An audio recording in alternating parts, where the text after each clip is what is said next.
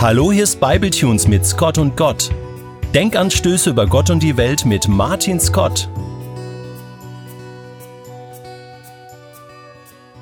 Verzeiht mir, liebe Scott und Gott-Hörer, dass ich noch einmal kurz in die Zeit der Corona-Pandemie mit all ihren Lockdowns zurückspringe. Aber ich werde im Laufe der heutigen Episode auch fix wieder in unsere Gegenwart springen. Im Frühjahr 2020 traf uns alle der Lockdown, und zwar der harte. Nicht der, wo einiges nicht möglich war, aber im Grunde jeder U-Bahn fahren durfte, sondern der harte Lockdown. Der, wo man seine eigene Bude im Grunde nicht verlassen durfte. Der währte einige Wochen an. Das Leben war so völlig anders.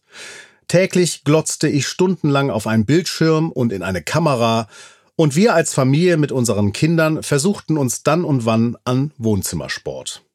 Das wäre eine eigene Scott und Gott Episode wert. Wie wir da mit Dehnungsbändern herumspagatisierten oder auf der Stelle joggten.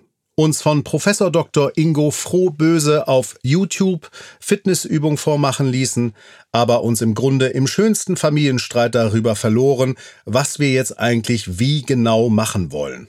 Wir haben das dann schnell gelassen, das mit dem Sport im Wohnzimmer, und andere Möglichkeiten gefunden, wie wir gut zusammen sein können. Sport aber ist in meinem Leben eigentlich ein ziemlich wichtiger Bestandteil. Zunächst bin ich vor allem einer der größten Sporttheoretiker Europas. Ich weiß Bescheid, wie das funktioniert mit dem Sport. Und im Fußball kenne ich mich am besten aus. Schließlich bin ich Fan vom HSV und wir wissen genau, wie Fußball funktioniert. Aber mit dem Fußballgucken war es damals auch vorbei. Alles war abgesagt, noch monatelang. Als jemand, der regelmäßig Spiele schaut, natürlich um vor allem seine theoretische Expertise gewinnbringend an die Wohnzimmerwand zu schreien, fragte ich mich so ungefähr fünf Wochen nach Beginn des harten Lockdowns, ob ich den Fußball eigentlich vermissen würde. Und ich stellte zu meinem Erstaunen fest, dass ich das ganz und gar nicht tat. Und am selben Tag noch stolperte ich in einem Online-Fußballforum über den Kommentar von irgendwem, der sinngemäß kommentierte, nach nunmehr fünf Wochen Shutdown merke ich, dass mir Dinge fehlen. Aber der Fußball gehört überhaupt nicht dazu. Das zeigt mir diese Zeit ganz deutlich. Das hätte ich allerdings vorher nicht für möglich gehalten. Das konnte ich sofort nachvollziehen, schließlich hatte ich am selben Tag erst die gleiche Feststellung gemacht, und trotzdem hat mich dieser Kommentar zunächst überrascht, bis ich dachte, ich vermute, das geht ganz schön vielen Menschen so. Auf einmal ist es der Arbeitsplatz, auf einmal sind es die Kollegen, die Schule, auf einmal sind es die Lehrer, das eigene Sport machen und was weiß ich noch alles, was einem als viel wichtiger vorkommt als das konsumierende Entertainment, das man in jenen Wochen zur Genüge weiterhin auch machen konnte. Filme, Games, Videokonferenzen mit allen anderen Familienmitgliedern, mit seinen Freunden, oder man traf sich eh insgeheim mit Leuten, die man sehen wollte, um illegal zusammen zu sein, Partys zu feiern und was weiß ich noch alles. Was ich damit sagen will, und damit springen wir in die Gegenwart zurück, in einer Krisenzeit wird unabdingbar deutlich, worauf es uns im Leben wirklich ankommt. Ich will das mal mit einem brachialen Beispiel untermalen. Wenn du vor Krieg fliehen musst und du hast nur einen Pferdekarren oder einen VW Golf zur Verfügung, um Personen und Sachen mitzunehmen, die du unbedingt brauchst, was bleibt zu Hause? Oder wer bleibt zu Hause? Und was und wer kommt mit? Die guten Zeiten sind Trainingszeiten für die Krisen globale Krisen, persönliche Krisen.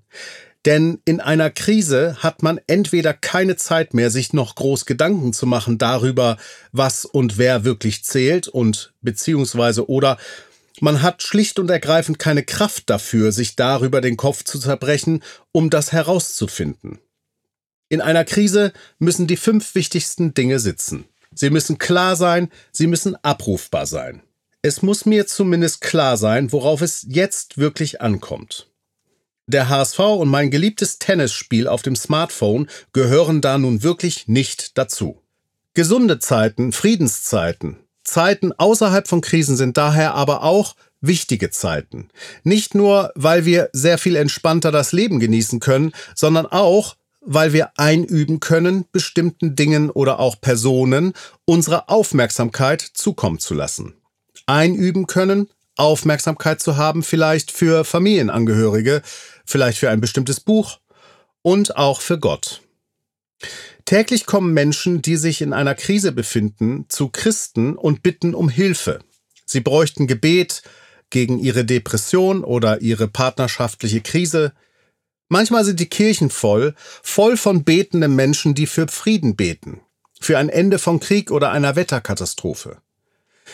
Aber was machen wir alle, auch ich, in Friedenszeiten? Ich habe mir nach Corona vorgenommen, mehr zu trainieren, mehr zu beten, mehr zu versuchen, in den Kontakt mit Gott zu kommen, ihn für alles Mögliche zu bitten. Übrigens auch, ihm extrem dankbar zu sein für alles Gute, was ich zurzeit erlebe, was meine persönliche Friedenszeit gerade ausmacht. Ich trainiere für die nächste Krise. Denn so sicher das Amen in der Kirche ist, so sicher ist, dass eine friedliche und gute und gesunde Zeit immer nur die Zeit vor einer nächsten Krise ist. Das ist kein pessimistischer Blick aufs Leben, sondern ein sehr realistischer. Ich gucke immerhin auch weiterhin den HSV. Das stehlt übrigens auch für Krisen, aber das ist ein anderes Thema. Ich spiele auch weiterhin meine Computerspiele. Ich gucke Filme. Ich konsumiere, ich bin faul, ist ja auch gerade eine gute Zeit bei mir. Aber ich weiß, zu anderen Zeiten ist das völlig irrelevant. Aber mein Gott bleibt relevant, zu jeder Zeit. Und das trainiere ich jeden Tag.